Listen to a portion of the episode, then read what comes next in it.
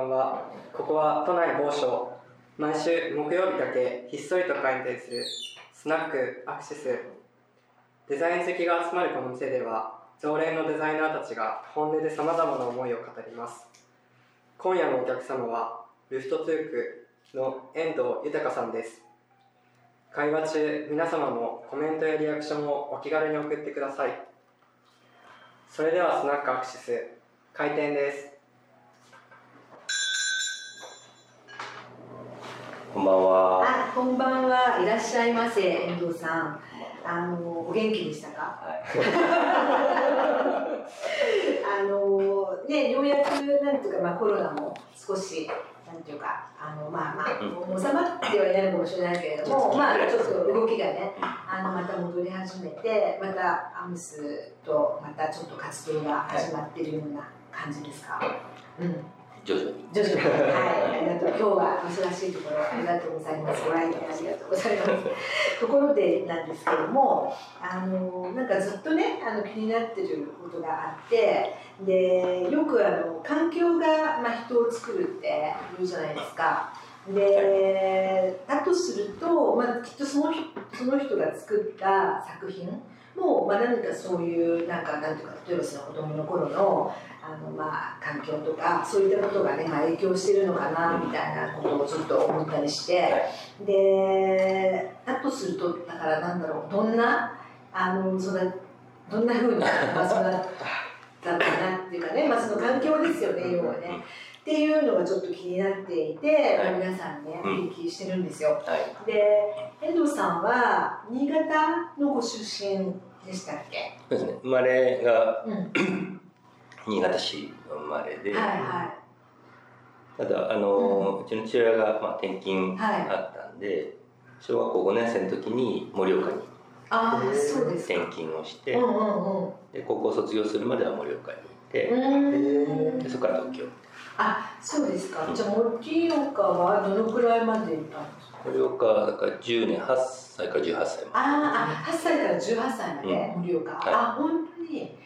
あのなんかその子供の頃のまあ思い出とかなんか印象に残るようなエピソードとかってあったりしますか？で。どの辺の子供？そのどの辺が新潟時代あ、そうですね。覚え覚え時代そうだね。そうだから今今はねまたあのもう両親は新潟に戻ってあるんでそうですか実家は新潟なんですけどもなんか物心ついた頃の 思い出とかって。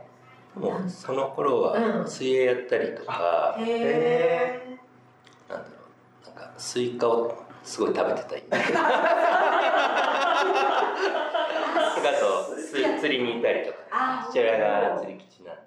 えー、え、それはじゃあ何幼稚園ぐらい？幼稚園が小学校あ、小学校とか低学年とまか。ああ、本当、うん。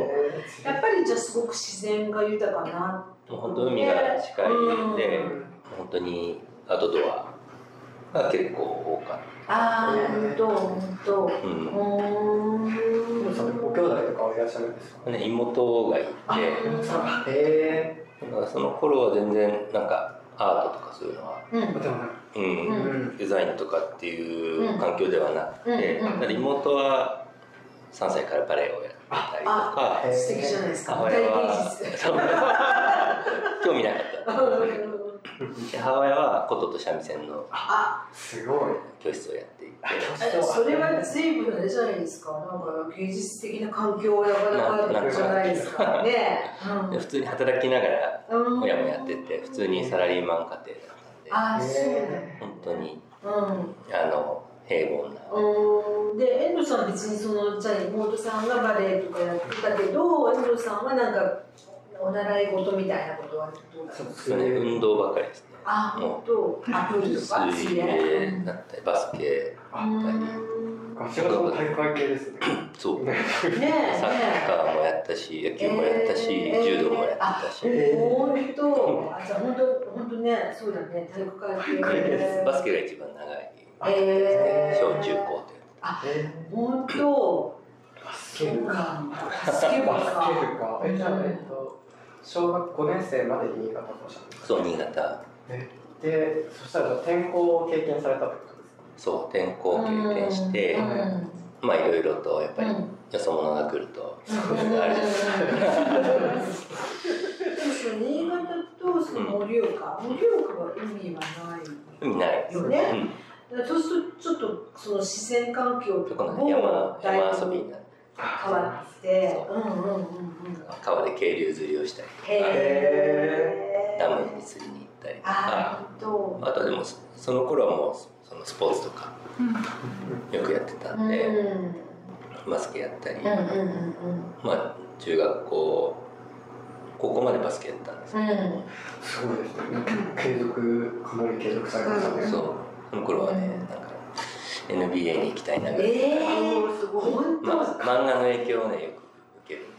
あスラムダンク。スラムダンク。スラムダンうん全もうまさに全盛期。ああ、本当。えー、でもそれはなかなかあれですよね。こうなんか夢がすごい大きな夢を持っていたっていうね。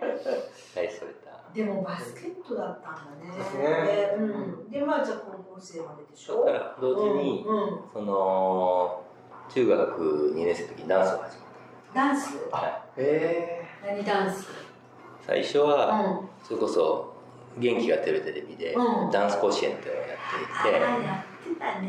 でそれに影響を受けてストリートとかヒップホップおを勝手にやってて、うんうん。でなんかたまたま友人と一緒に踊ったのをビデオに撮ったうんら、うん。すごい下手くそで そうだったれはダメだねあうんうんうんうん。でなんか基礎が必要なんじゃないかなと思ってでたまたまうちの父親の会社のパートさんが近所のダンススタジオでインストラクターをやってるへえ。情報があってちょっと自転車で行ってみるって言ってでそこでジャズダンスを始めたでそれがね中学2年生の時で、え早いですね。早いよね。ダンスに目覚めるの結構早いです。え。で、だってその頃まだバスケットだったんでしょそうバスケット並行して、うん並行して。えだからその時はまだなんていうかそんなどっぷりっていうよりも、うんうんうん。その基礎をうん。身につけようと思って、行くんですけど、うん。でもマイケル・ジャクソンとか MC ハマーとかそういうのを見てたんでおー。場違いな服装で行って こう血が開かない、はいはいはい。なるほど。なんか格好から。そうから。うんうん。えすごいな。そうそれで、まあ、中学から高校に行く過程の中でそこはモダンダンスも教えてたので、その師匠が、まあ、男がそういうスタジオに行くのって本当一人しかいない、あまあ、そっちのモダンダンスもやらないみたいな話でモダンダンスもやり始めて。へーその時は、まあ、今コンテンポラリーダンスとかいろいろあるんですけど、うん。そういう言葉もなかったんで、結構オーセンティックなテクニックをうん学んでた。なるほどね。でもまあよくね、まあそのまあ盛岡でそのねダンススタジオがちょうどその、なんかね、知ってる方のっていうのももう随分珍しかったんじゃないですか？もう本当にね偶然で、すごい出会いだよね。そうですよね。うん。だって習いたくたってねなかなかこうね習える場所がなければね。そうそうそうう。ん。ね。まあ東京だったらね、まああったかもしれないけどね。ねいろいろあったかもしれないうん。ね。でまだだからその時はそんなにあのまあすごく楽しくなってきて、うん。うん。結構ダンスはい。のめり込んでいってで高校に入って、はい。高校1年生の時はまあバスケ部とそのダンスをうん。両方やったんですうん。よ、で結構バスケ部も真剣にやってたんでうん朝練昼練うん。で部活やって、その後ダンススタジオに行って夜中までリハーサルみたいなえーレッスンみたいなことをこうずーっと毎日繰り返してて。毎日。すごい。すごいね。である日ちょっとねスノーボードに行ったら転んで腰をちょっと痛めた。んですあらあらあいやそれは結構きつくて。えでただその時にもうどどっちかにしないと、らうん。だから部活ややバスケをやるのか、うん。ダンスをやるのか。うん。でっていうふうにまあ先生とか、うん。その治療に来たカイロプラクティックの人とかにも言われて、うんうんまあでも NBA は無理だから、ダンスにしようかな、バスケをやめて、うん。まあ先生に言いに。うんうん。でダンスをちょっと本気にやるっていうふうに決めた。へえ。高校1年生の後半ぐらい。ああそうなんだ。へうん。でじゃあまあそれちょっと腰は痛めたけど、またそのダンスの方はじゃあずっとまたもう引き続き続き、まあ、腰を直して鍛えて、うん。でそんなこんなしてるうちにその高校2年生の時にエジンバラフェスティバルっていうスコットランド、うん。エジンバラでやってるあの、うん。芸術祭とか演劇祭に、あの参加するんだけどあのやらないっていうダンサーとして。先生がすごい先生だったのうんすごいねですね。そのね。国際フェスティバルになってね。でそれであでもそれはすごい機会だけど、うん。いい機会だけど、うん。まあうちは普通の家庭なんでそんなお金もねうん。ないからどうしようかなとか思ってたら、うん。まあうちの親が、まあ、頑張れと。うん。うん応援してくれたうんうんので,、うん。でそれ参加することになって、でまあ体も直してもうほとんど学校にはだから寝に行ってて。休みに行ってたみひたいたすらそのトレーニングとリハーサルに体力を残しておくっていうような生活をずっとしてました。そうなんですね。え 初海初海外ですか？それはそれが初回初海外でその自分がこうパフォーマンスをすごいよね。4人四人で行った。うんえ妹さんはもうあのそ本当は自分がダンス始めた時にもうやめた、あやそうなん。だそうだそうかそうかそうかそうか。えー、でそのじゃあシンバラのそれは公演はどうでしたか、すごいよね。いきなりね国際舞台でね。でもね本当にそこがもう今の自分を形成しているまず一番最初のうん転換期うん。で、うん。そこまではそのやっぱりこうまあ地方に限らずそういうダンス教室みたいなところでうん。発表会があったりするじゃないですか、そうすると発表会のために、まあ、そのチケットノルマみたいなのがあってうん。それを売らないといけないんですけど、まあ、誰もなんていうかダンスに興味がない。ので、うん。友達とかにもまあ売れないわけですよね、うん。でまああげたりとか、うん。ちょっと見に来てようん。みたいなことはやってたんですけどもそのエジンバラフェスティバルに行って昼間はこうみんなでビラ配りをして、うん。で午後からちょっとストレッチとかして、うん。夜そのパフォーマンス公演っていうのをこう10日間ぐらい続けてたんですけどもう毎日こうでその時英語も全然「プリーズ」ぐらいしか分かんなかったんでそう「プリーズ」とか言いながら。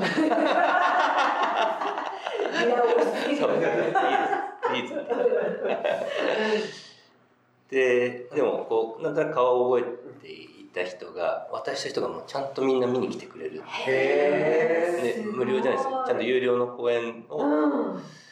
なんかこんな体験初めてだなうん。世の中にはこういうふうにうんなんていうか自分がそのやってることにうん。こう人が足を運ぶみたいな社会が存在するんだなっていうのがすごく衝撃的でで日本でも同じような状況になったらいいなっていうのを漠然とやっぱその時に思ってそのその思いがずっと今でも続いてるっていう感じでありますそういう、まあ、芸術に限らずん。どんなこうやって何かを作ったりとかうん。表現するっていうこととやっぱりこう観客というかうん。あの来場者みたいな人がどうつながっていくかっていうところにです。ねやっぱりそこですごく興味を持って。なるほどね。それがルーツだねじゃあね。本当にうん。本当に衝撃的だった。へえなんでみんな見に来てくれるんだろう。うん。逆に。ででもそのなんていうかあのパフォーマンスというかそれはじゃああの特に失敗することもなく大成功だったんです？うん。あのすごいいい経験だった。あのすごい連日満員でうん。すごい。新聞載ったりとか。えー、でまあいろいろ感想をうん。やっぱりね言ってくれるんですけうんうん。どすごいいいうん評判で。へまあ自分はもうその時まだ全然知識もないし一生懸命やるしかうん。なかったんですけども。うん。うん。でもそれはねやっぱりすごくいい経験素晴らしいね、本当にそれで人生をこうもう一生この方向に行こうっていうのを完全に決めてそこまではまあそんなに漠然と一生懸命やってたりしてたんですけど。もうん。うん。うん。なるほどねそのすごいよねそうですねうん。そういうね経験ねでも本当街中歩いててうん。本当に道行く人であったりとか他に来てるアーティストだったりとか、まあ、やっぱりそのコミュニケーションの量がやっぱりすごい、うん。でそのでそのそこにはなんかこう誰がアーティストで誰が観客でとかじゃなくてやっぱりすごくすごいフラットなうん。環境の中でうん。それがこうキャッチボールされてるみたいなことをうん。目の当たりにした時に。でもまあ一方で、まあ、それは後後日というかうん。後年考えたことですけどもうん。やっぱり日本人にももちろん感性がもともと豊かな感性があるし、たまたまこうきっかけがなかったりとか、うんたまたまそういう機会っていうのが、まあ、少ないだけで、うんそういう機会が増えたりとか、うん。そういうことをどう人に伝えていくかっていうことによって、うん。絶対こう同じようなうん。状態になるんじゃないかなっていうのはうん。なんか漠然と思っていて、うだからなんていうか何の日本はダメだとかは全く思ってなくて、うん。だからこそ日本がそういうふうに自分たちがやってることだったりとか、あの周りの人たちをどううん伝えていくかっていうことが大事だなっていうのはすごく。おー。その時から高校卒業するときにうん。政治家になるかうん。ダンサーになるかってすごい迷って、ええ NBA ダンサー政治家。ーおすごいですね。政治家はでもどっから出てきたんですか？そういう社会を作ろうああ社会を作るあ社会を変えるみたいなところで。うでたまたまうん。盛岡のそのすごい古い旧制中学校だったところの高校に行ってて、うん。バンカラのうんうんうんえーうん。まあ面白い面白いというか変なところだったんですよ、うんうんうんでまあ勉強はうん並行してやってうんたんで、うん。どうしようかなと思うんったんだけど、まあ、体を動かすのは今しかできないなと思って、で調べてはい本屋さん行ってそのなんだっけ？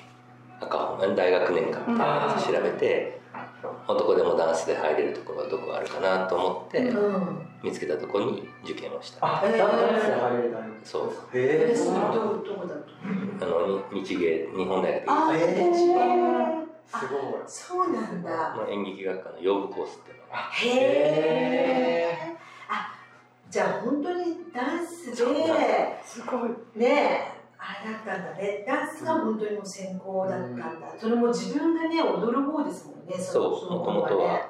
うん。やっぱり地方でやってると、うん。やっぱり教室なのでなんていうか本当に一生懸命まあその自分の体を鍛えたりとか、うん。踊るっていうことに集中してたんですけど東京に来てうん。やっぱり自分で作るとか、うん。そのもっうと外側のことうん。の情報にすごく触れて、どんどんどんどんあちのものを作るとかその演出。したりとか、うんうん環境を作る、うん。本当漠然と思ったらその環境っていうのは全部にこうつながるなっていうのをすごく感じるようにはなって、えきてで並行してだからもうお金全然なかったんで、うん。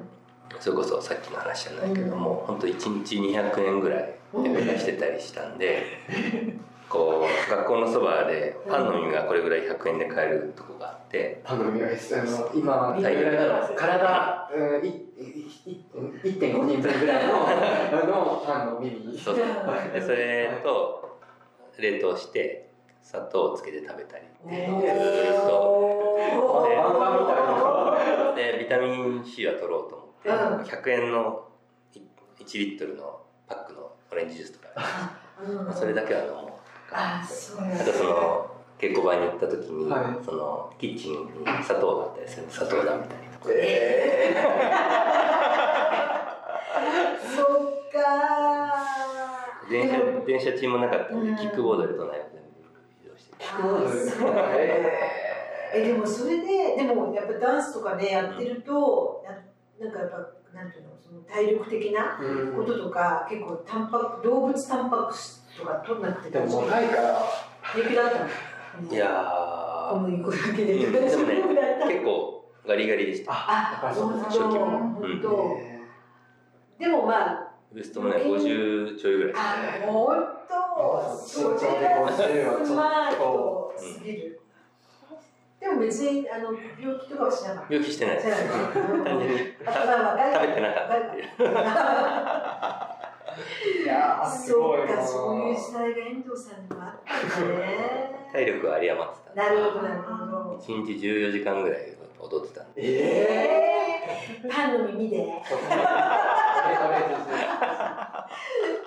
ンの耳でか。すごいなあとはまあできる時はアルバイトで飲食店でアルバイトしてうんまかないを食べまかないでね。とか入ってない時もまかないを食べさせてもらえーそういい行ったりとかっていうのを結構して栄養確保みたいな。るほどね。初の東京で、そのまあ、一気にこう都会になったわけですよね、遊びとか、まあ、そういうのとかも全くなかったんですか？クラブ行ったりとあクラブだったりその友人とかこういうなんだろう。そのなんだはしゃぐみたいなのとか。いやでも飲むの好きなんで、はい。飲みに行ったりとか音楽も好きだからうん。まあそれはそのすぐじゃないですけどうんうんお金もなかったんで。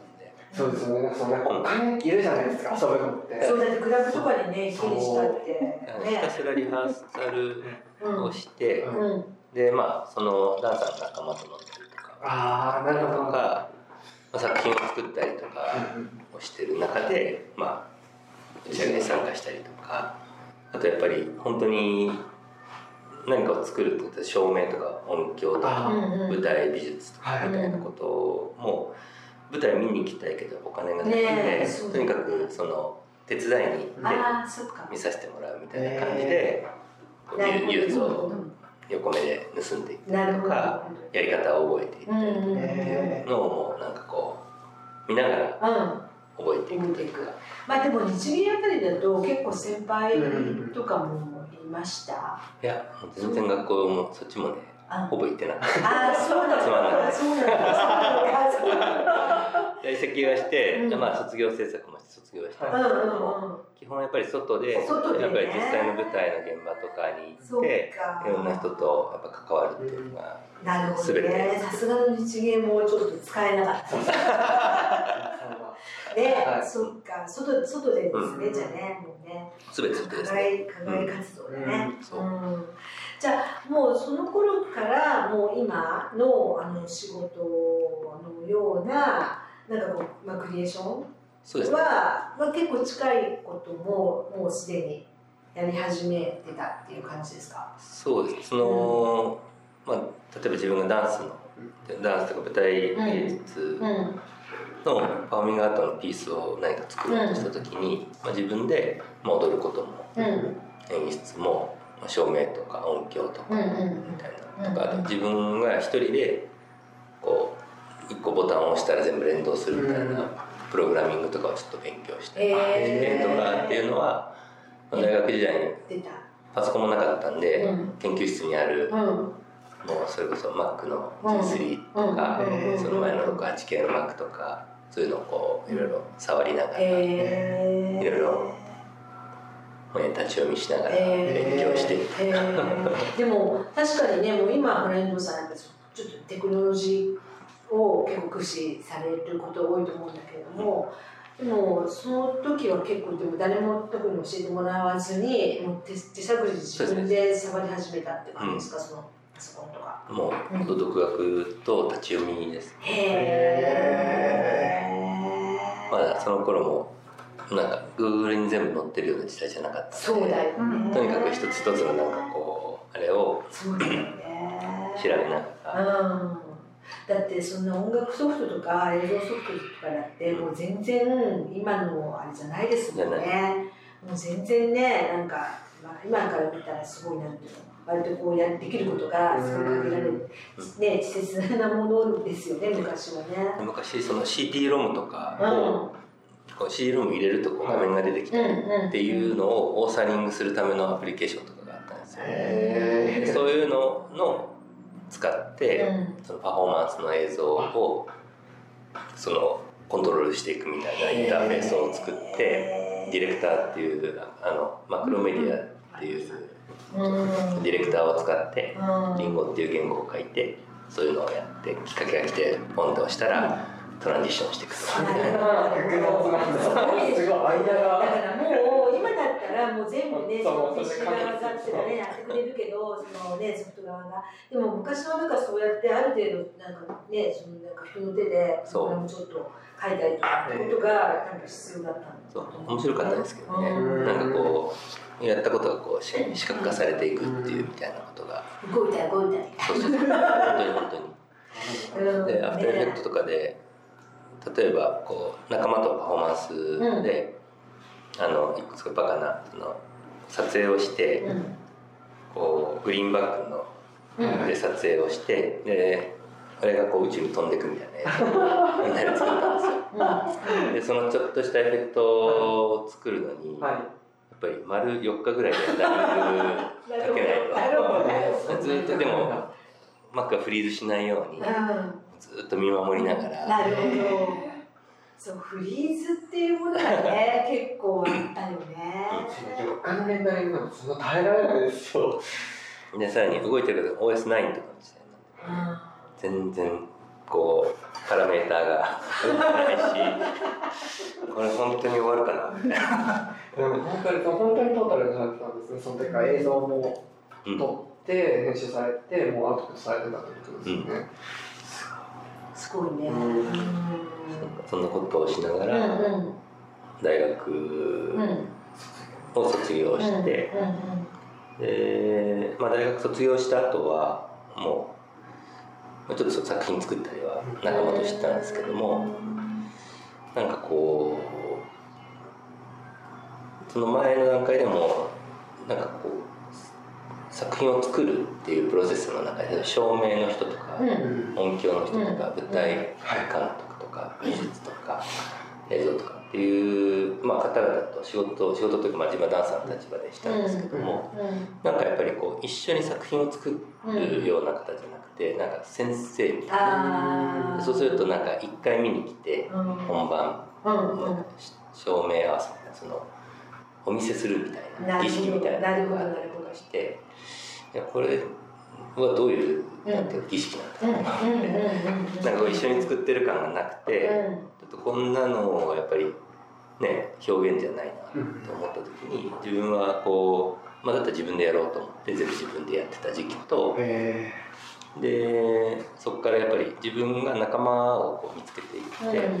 全然そういうとこじゃない人たちを、舞台とかそういう表現とかに巻き込んでいくっていうのが面白いかなと思って、でまあいろいろいろいろこうダンサーの時代もあったりとかしたんですけども、別になんかダンサーでお金を稼いでっていうことよりもやっぱりその環境を作ることのすごい興味があったりとか、やっぱりそのいろいろそこを悩んだ時期があって、で結局、まあ、舞台の世界が一回辞めて2年ぐらい通信教育の先生やったりアルバイトで。え通信教育ダンスの？いやえっ、とね何？ウェブのプログラミングとかあとスペシャルのディレクターやってる、えへえスペシャルスペシャルティーそう。まあまあそう委託の。あへとこで一緒に番組作りしたり。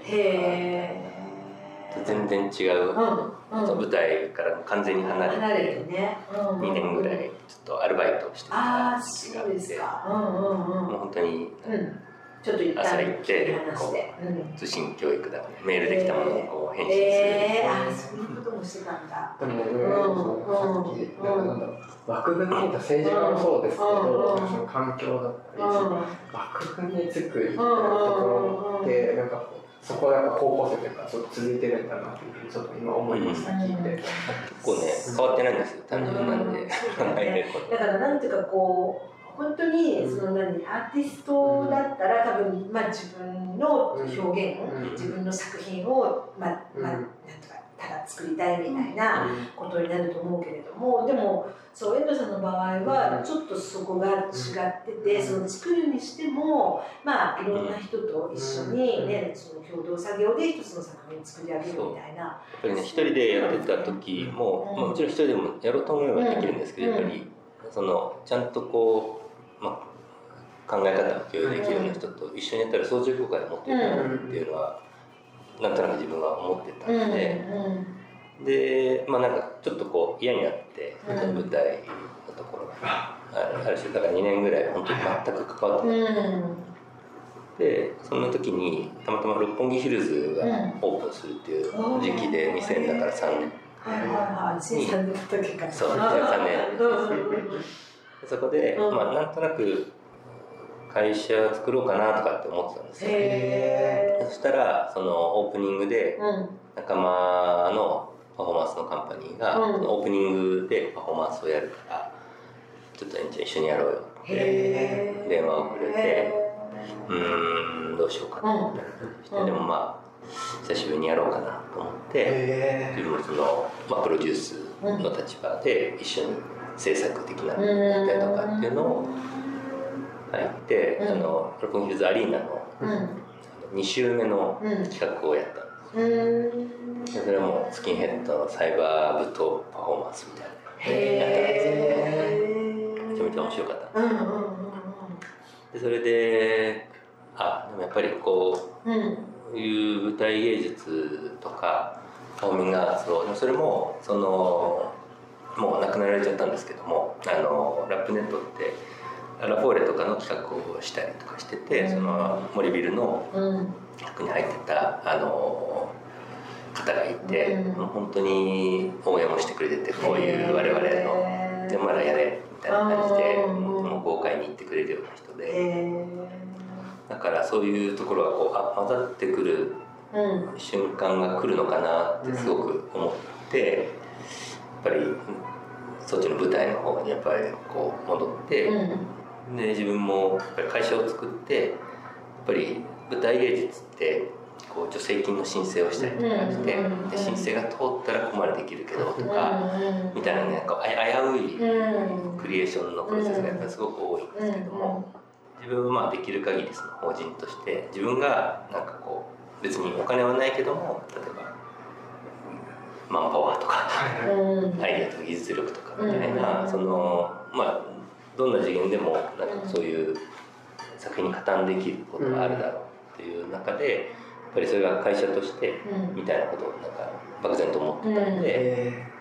2015年にルフトツークっていう会社を作ってでそれはまあ何のためというよりももうとにかく全全方位にいろんなことがこうそういうクリエーションのプロセスに関わったりとか何かを作り上げるっていうことをしたいなっていう会社として作った。あそう。あでも2003年にその森ビルのあれがあってそこからでも結構10年ぐらい、うん。その会社作るまでは時間は？はい、2, 2年後です。ああ2000 2005 2005年。2005年ね2005あごめん。なさい年。うん。2015年じゃない2005年うん。うんそうか？それがそうか2003年でもうすぐ4年にうんなって、でちょっと会社作る準そうかそう備をしてうんすぐうん。立ち上げた。なるほどね。でその時はでもあれですか？その、まあ、スタッフというかその仲間その会社は、うん、と何人かで作ったなんかね、正社員というかもう本当にずっと一緒にやってた仲間とかがいたんで、うん。ミュージシャンだったりとか、うんそれこそパフォーマーだったりとうか、でなんかいろいろできることをやって、まあ、映像のことをやってたんで、うん編集だったりんうんとか、あと、まあ、偶然さっきちょっとうん。これの前に話してた、はそのコーチの子が偶然その入りたいって言ってきて。へうちはそういう会社じゃないよって言ったんだけど、うんうんうんもう本当にちっちゃいスーツケース持って、うん。もう帰るとこありませんとか言って、え 来たりとかうんうんうんまあなんかね面白い出会いがいろいろあって。へなんとか最初の5年ぐらいえは、2010年ぐらいまでは、まあ、ががむしゃらにいろいろ仕事をしてたって感じで、ただ本当にいろいろやってたんで、それこそ映像制作プロモーションビデオだったりとか CD のジャケットの制作だったりデザイン業とか映像業とかなんかいろんなことをやったんですよ。うん。もちろん舞台のこともやってたんですけどもただまあいろいろやってる中で、うんうん。まあ、なんかやっぱりこうお金のために受けてる仕事とかもうんうん。もちろんあったりとかしてちょっとこれつまんないなと思って2010 2010年に全部仕事を一回断ったんですよ、そのそういうギリギリで受けてるあはいはいはい。面白くないやつ、うん。うんうんうん面白くない。まあ面白くない。でもそれでまあまあ一回ゼロからでもいいかなとかって思ってたら、うん。なんかすごいあのアーティストで高橋京太さんっていうアーティストがいて。はいはいはい。あれ照明そう照明のですよねから連絡をもらって、うんうん。ちょっとあの入ってほしいのがあるんだけどっていうのがミラノサローネのキャナノンっていうそうかそうか。なるほどね。で逆にそこまではそういうデザインうんの人たちとかとはあまり仕事をしたことがなくそうかそうてか舞台うんとか、イベント系とかなんですけども、でそこで京太さんとうん。平田久さんとっていうプロジェクトに一緒に関わった時にあすごい面白い世界だなうん。で自分も思って。でそこは結構転機だったああそうなんですね。でそれでそのプロジェクト関わってでその後やっぱりね桐山さんってうんトランクうん。桐山さんがそのずっとその仕事のオファうんーうんいただけて、うんうんでもそれやっぱり桐山さんのおかげでこう、なんかこう自分が今までうん。その舞台芸術とかアートとか表現の中でやってたこととこうデザインとかそういう建築とかっていうその商業としてもうん。成り立ってるようなところがこう融合するような瞬間っていうのをなんかこううん。作ってもらったな気がしてで自分はそういうものを持ってそっちに行って全然違うアイデアと考え方とか現場の回し方っていうところの中でうん。結構実験的なプロジェクトをやらせてもらったはいんですねそのチーム体制もうん。その業者さんがドンって来るんじゃなくてうん。本当に少数であのやるみたいなこととかうんでそれをうん。やっぱり信頼してこうやらせてもらってた中でうん。で自分たちもその現場をやりながらいろんなうん。トライアルもできたりとかうんでそのトライアルの中でまた新しいことを発見していったりみたいなことがうん。すごくできたのがそれこそもう2010年からうん。もう56年ぐらいはずっと桐山さんと一緒に仕事あさあせてもらってそうなんですてね。じゃあ毎年のようにミラノそうですねでっていう感じですかね。うーん。それはでもやっぱりなんだろうこうまあチームで例えばそのデザイナーなるデザイナーと一緒にこうなんか作り上げるみたいな、うん。そういう環境があったっていうこと。そう。まあ、それもき、まあ、気持ちよかったっていうか、いやそれねやっぱすごい大事だなとうん思って、うん。舞台の作品ってあのなんか結構ダンサーが自分で悩むこともちろんそれは大事なことで、うん。自分が生み出すうん。なんなんでもそうなんですけども。なんですけどその生み出すプロセスの中で何か手法だったりとか、環境だったりとか 何かそのアイデアで必要なことがあればやっぱりそれをこうなんていうかコレクティブうん。していくことではい。もっともっとそれが広がったりとか可能性が生まれたりするんじゃないかなってずっと思っていて、うんうんうんうんでもそれがそのもちろんある程度バジェットがあるプロジェクトと、舞台芸術バジェットないので、うんあのあれなんですけどでもバジェットがないからできないっていうふうにしたくないので、うん。じゃあそれをどういう次元で解決するかっていうことを考えていくためにも自分はなんかこういろんなところをこう行き来しながらそこにこう例えば企業も含めてい。ろんな人をこう巻き込んでいってこう混ぜる作業をやっぱうん。りしないといけないなと思って。うん。で今こうやっていろんな方々と仕事をしているのはすごくうん。面白い。でで出会った人たちがこうまた出会ってもらって。またお互い何かプロジェクトに発展するっていうやっぱこのなんていうか循環みたいなのが生まれるのがそれはもう本当にさ最初のエジンバラの話に戻るんですけども、っていうことになったらうん。すごくいいな。なるほど。っていうのはねすごく思ってうん、だから全然こうね閉じなくてもう外に向かってどんどんこう拡張するみたいな可能性をなんかねこうなんか何もう広げていくみたいな、なんかねそういうところなんでしょうねきっとね。だから2010年にうん。オランダにも会社を作って、うん。まあそういった意味ではやっぱりああのあとヨーロッパで仕事をはい。ろいろうん。し始めた中で、のアートのデザインもそうなんですけどもその日本から全部もうん。人もうん。物も持ってったりする。とやっぱりそれはそれでコストもうん。かかるし、うん。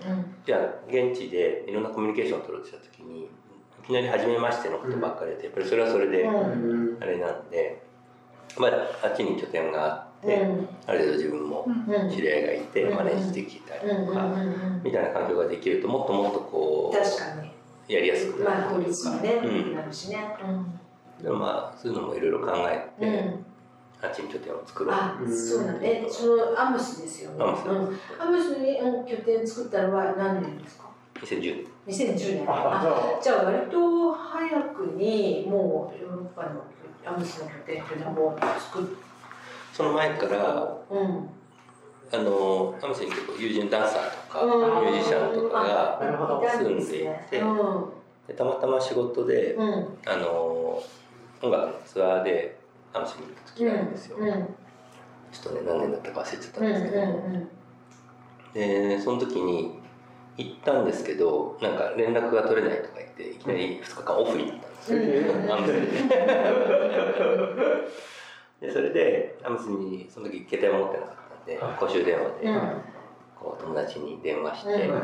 今いるんだけど、って言ったら、ちょっと夜パフォーマンスあるから見においでよへ言われて行ったんですよね、でそこはダンスと音楽の即興のパフォーマンスのイへベントで。うでそれねすごく良かった。結構ね世界的なジャズドラマーの方とかへもう出てるし。へでああと思って見てて面白くて、うん。終わった後みんなで併設してるバーで明け方まで飲んで、うん。じゃあ帰ろうかって言って全員そのおじいちゃんからうん。お客さんが全員自転車でバーってー帰ってくる。みたいな。さすがさすがオランダ。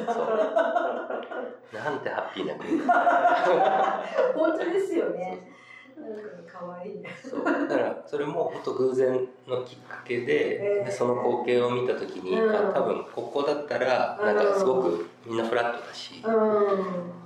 すごく拠点として面白いんじゃないかなっていうのを思ったんですよね。そうなんですね、うん。そうかそうあかそのそれがシーンとしてここだここでいいんだなっていうふうに思われた、うん。そうそうそうさ先にオランダに住んでたうん。ナーさんの友達からうん。もう、まあここはだから自分が郵便局員だろうがスーパーの店員だろうが、うんうんダンサーだろうが、うん。テレビに出てるアナウンサーだろうが、全員一緒だから、うん。へ優劣もないし、えうん。あなたはあなたの考え方があって私は私の考え方があるっていうふうに生きてるからっていうふうにすごく言ってくれて、でまさにそれを実感したので、うんなんて住みやすいんだろう。なるほどなるほど。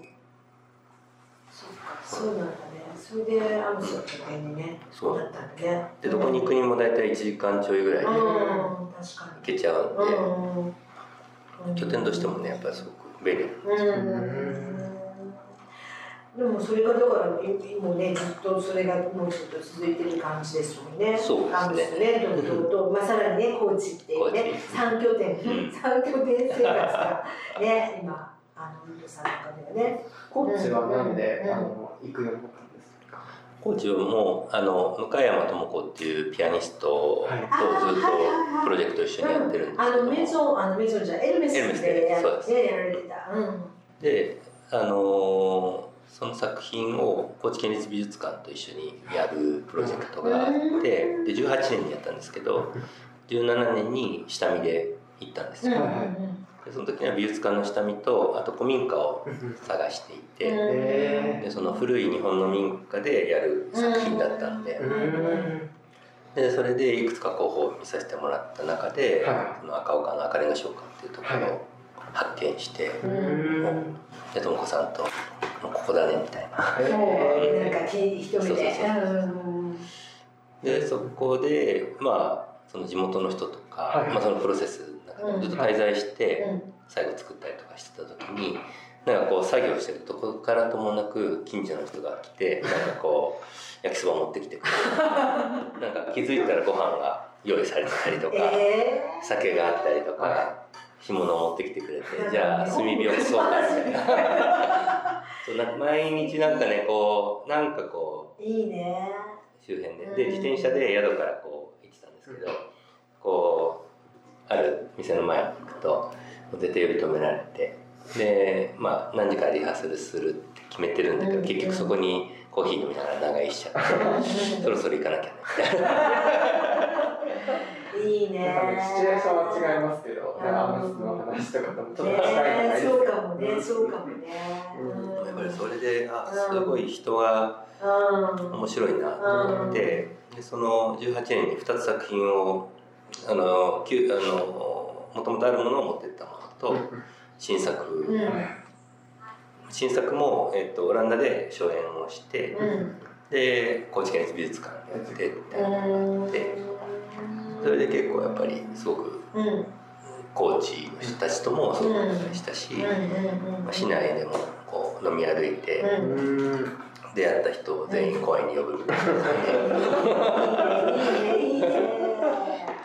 えじゃあ今大体じゃあアムス東京高知大体あれですか？どのぐらいのその、まあ、頻度っていうかウェイトなんですか？この、まあ、プロジェクトがあるところにいるっていう感じではあるん。ですよ。うんうんそうかそうかで高知は高知であの、まあ、行けるだけうん帰ろうと思っていることと、うんあとそっちでもプロジェクトがうんその彼らの回収プロジェクトだったりとか、あーそのキネマヤメっていううん。映画館のプロジェクトだったりとか、いうん。ろいろあるので、うんうん。できる限りいいですね。ううん。こういうもうね国内も海外もこう移動移動ですね。ねあの仕事とともにこう移動してるっていうね旅してるっていう感じですもんね。うん。とかね旅移動するのは好きうんうんなんですよ、うん。結局海外もそうなんですけど全く違ううん。うん教育環境常識の中で育った人たちがうん。こう大人で出会って、うん。いきなり会話を始めるわけです例えば仕事とか。で,、うんうん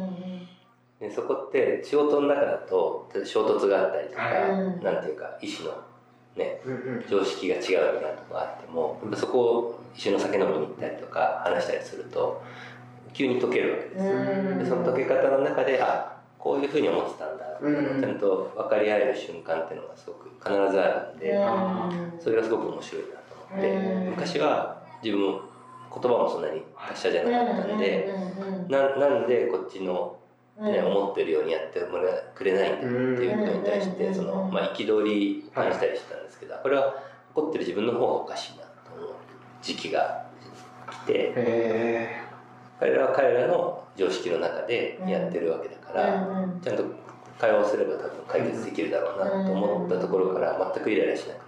えー。まあだからでも尊重相手を尊重するってことだもんねそれって。いや本当に、ねね。でその中で、うん。そういう全然違うところの人たちが、うん。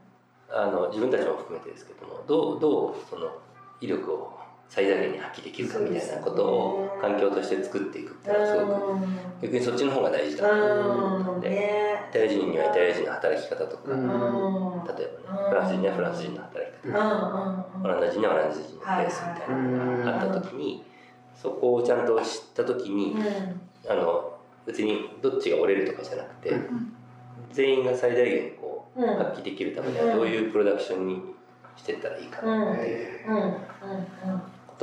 考えるようになって、ね。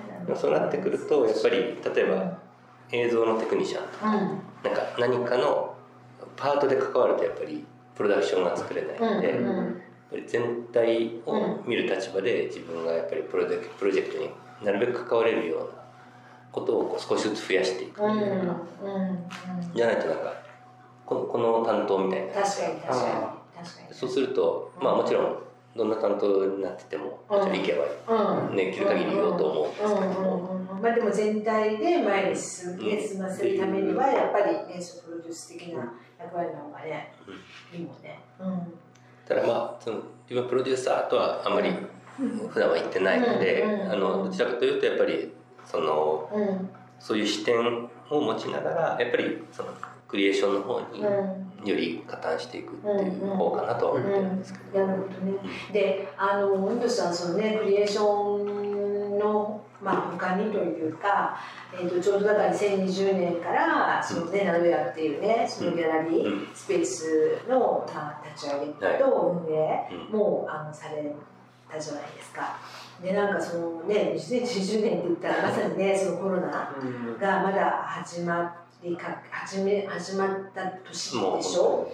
でその年にそのあえてそのまあギャラリースペースを立ち上げたっていうのは、まあ、たまたま？たまたまそのぶつかっちゃったのか？どどういう経緯だったんですか？結構そこは意図的にはなんですけど、でも、その経緯としては偶然なんですけど、あ偶然ね、この岡村っていう今一緒に共同代表をやっている、彼は建築ディレクターてで赤岡で出会ったんですよ。へえ。金祭りっていうお祭りが赤岡であって、でそこにたまたま遊びに来てて。でそこでちらっと出会って、でその時はちらっとしか出会ってなくて、で後日自分があのイタリアのベローナっていうところで、あの種君種剛っていう、と大好きの見本市でインスタレーションをやった時にその岡村が今イタリアに来てる。から、じゃあ見においでよ。って言ったら、ちょうどそれ見に行こうと思ってた。って言ってその見本市に遊びに来たんですよ。でそれでで一緒に、まあ、場所だけ送っといてで会場まで見に来て、でその後ちょっとベネチアビエンナーレ見に行こうって言って、でその岡村と種君と3人、ベネチアビエンナーレ見に行って、まあ、結構いろいろ話をしたりとかして、まあ、その時はまあただ話をしたぐらい、でまた後日岡村から連絡があってまあその恵比寿の灘屋、まだ灘屋っていう名前ではなくてその昭和民家を借りてもともとは彼がその民泊をやろうとした。んです民泊とあと自分の建築事務所を一緒にやってそのまあ一つのところなんだけども、まあ、いくつかの機能を持たせてっていうことをやろうとしてたんだけどもコロナ禍になって、もうインバウンドも見込めないし、そういう宿泊みたいなことも難しいってなっ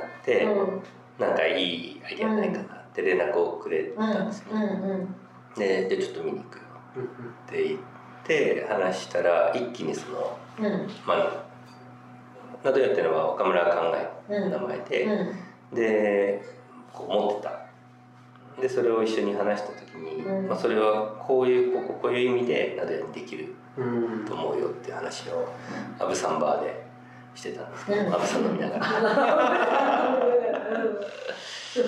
でもっていうことの中でそのであればやっぱりギャラリーであったりとかキッチンであったりとか、まあ、こういうこれからどんどんどんどんこうそのその時は人が会いづらくなるし、であとやっぱりこう何か受ける仕事を待つことっていうのが結局全部イベントとか展覧会とかそういったもの舞台芸術とか全部なかったんで、うん、とにかくそれを待つんじゃなくてやっぱり自分たちから発信するっていうことをやっていかないと本当に、うん、なんていうかみんな潰れてしまうんじゃないかっていう危機を持って。でじゃあちょっと一緒に新しい会社1個作って。あのまあ、そういうコンセプトでやってみようかっていう話を2人でして、でナドヤっていうものを作って、でナドヤもただギャラリーではなくて、やっぱりあそこは、あのギャラリーでありあの、まあ、キッチンであり、コミュニケーションスペースであり、まあ、バーであり、であとはなんていうかこう、まあ、そういう建築の候補のトライアルをまあ、ずっと作り続けてる、使いながら作ってるみたいなところという位置づけというかなんていうか。でそこには別に俺とか若村が何かを、明確なビジョンを持ってこういうデザインにしますじゃなくて、本当にその機能の積み重ねと、あとまあ岡村が持ってるこだわりだったりとか、で自分が持っているこだわりだったりとかっていうのがこう集積されて。あとみんなのこだわりがそこにグッとなってくることでそれが展覧会っていう形にすることでやっぱり人が混ざってくる、はい、で自分できる限りそのデザインがアートデザインがアートっていうのをこうできるだけ交互にやろうと思って、なのであの恵比寿の方の展覧会はうん。一発目タクトにおして、でアートっていうすごいうん。結構ねあのこうえ行き来するようなラインナップの展覧会を考えてやってみてたんですよ、でとにかくもう2年間しかなかったんですよ。取り壊しが決まってその1年間は準備だったので、あとの1年はもう伝説を残してやる、もう去っていこうぐらい。なるほど。ねかっこいいよね。一気にもう毎月展覧会をやる、ねすごいね積極的にねされてましたよね。うん。で本当にまあ自分もこう本当率直にやっぱり人が会う場所を作りたいなと思ったんですよ、うん。お店にも行けないし、うん、確かにね。公園もないし、うん。展覧会もないしそうね。でその中ででもやっぱり泊まったらもう泊まるってしまうのでそういうコロナ禍の難しい状況の中でもそのちゃんとこううん。人が会う場所っていうのを作りたいなっていうのはすごくあった。んです。なるほどね。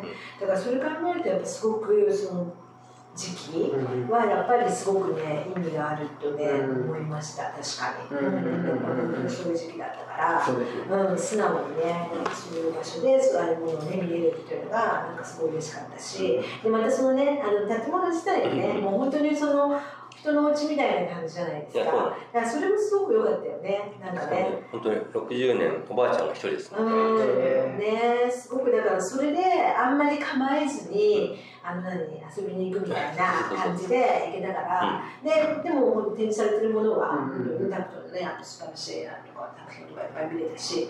すごくなんかそこはなんかいろんなバランスがすごくまさにう通りですごい良かったような気がする。そう。だからコマーシャルギャラリーやろうと思ってないんで、うん。やっぱりそこがきっかけになって何か次のことにうん。つながるというか、でそれはその作家同士が出会うでもいいですしそこに来場してくれた人が出会うし、ね。その地域の何かと出会うっていうような、そうそうだからやっぱりなんか遠藤さんって、まあ、そういうねギャラリーのその考え方もそうだけどやっぱり基本すごくあのさっきもね言ったけど、すごいオープンでねそれで全然閉じてなくてでここから何かねこう、まあ、人が出会って新しいものが生まれればいいじゃんみたいななんかそれをすごい感じるのでなんかすごくねあの気持ちいいなって思うんですよね。でそこになんかねちょっと自分もあの入ってなんかできたら嬉しいなってなんか思わせる何かがなんかあるからそれすごく力になるしあのなんていうのこう100%以上のあの力が多分引き出せるあのなんかパワーがねなんかあるなって思ったりします。うんうんうん。素敵だと思います。なん結構本当にねおっしゃられたみたいになんかあの時本当にそのぶ舞台芸術芸術日本の芸術っていうものが本当どん底に落ちた時期だと思うんですね、うん。2020年のコロナで開何かを開催するっていうことができないし人も出ないみたいな時に、うん。うんでなんか最初からそうなんですけどそのなんだろう多分そういう危機感とかなんか今やばいぞっていうのをその察知する。察知するなんかアンテナみたいなのが遠藤さんすごい多分敏感なのかなんかすごい世直しなんか今遠藤さんが世直しをその遠藤さんのこの手の届く範囲からパーってこうされてるっていういやでもねまさにねはい。手の届く範囲からしかできないなと思っていて、そういうルーズなところもいっぱいありますし、うん。メールも全然返信しない。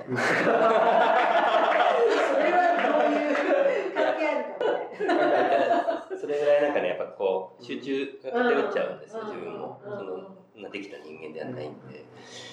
でその中でやっぱり自分のこう手の届くところから、それこそ一日一人と話してうん。1年経ったら365人いるみたいなぐらいのことからしかどうしても始められないと思っていてうんでもそれが積み重なっていくとやっぱりすごく大きくなっていく。でもやっぱりそれでこうなんだろう常にやっぱりこうアクションうんをこう生み出してるのがやっぱり本当にすごくて止まりできないところだと思うんですけどでですねそうこうしてるうちにですね。ちょっとそうなんですよ。もうねなんかねあっという間にねなんかねそうなんかねそうそう閉店のねお時間になってしまったんですけれどもなんか非常にお名残惜しく、なんかね、このまた1時間後ぐらいで普通にね、なんかできそうなんだけど、そうなんですよ。それで、ですね、あのまあ、ちょっと最後になってしまうんですけれども、はい、えーと、リスナーの方に何かお伝えしたいことはあるでしょうか、いっぱいありそうですね。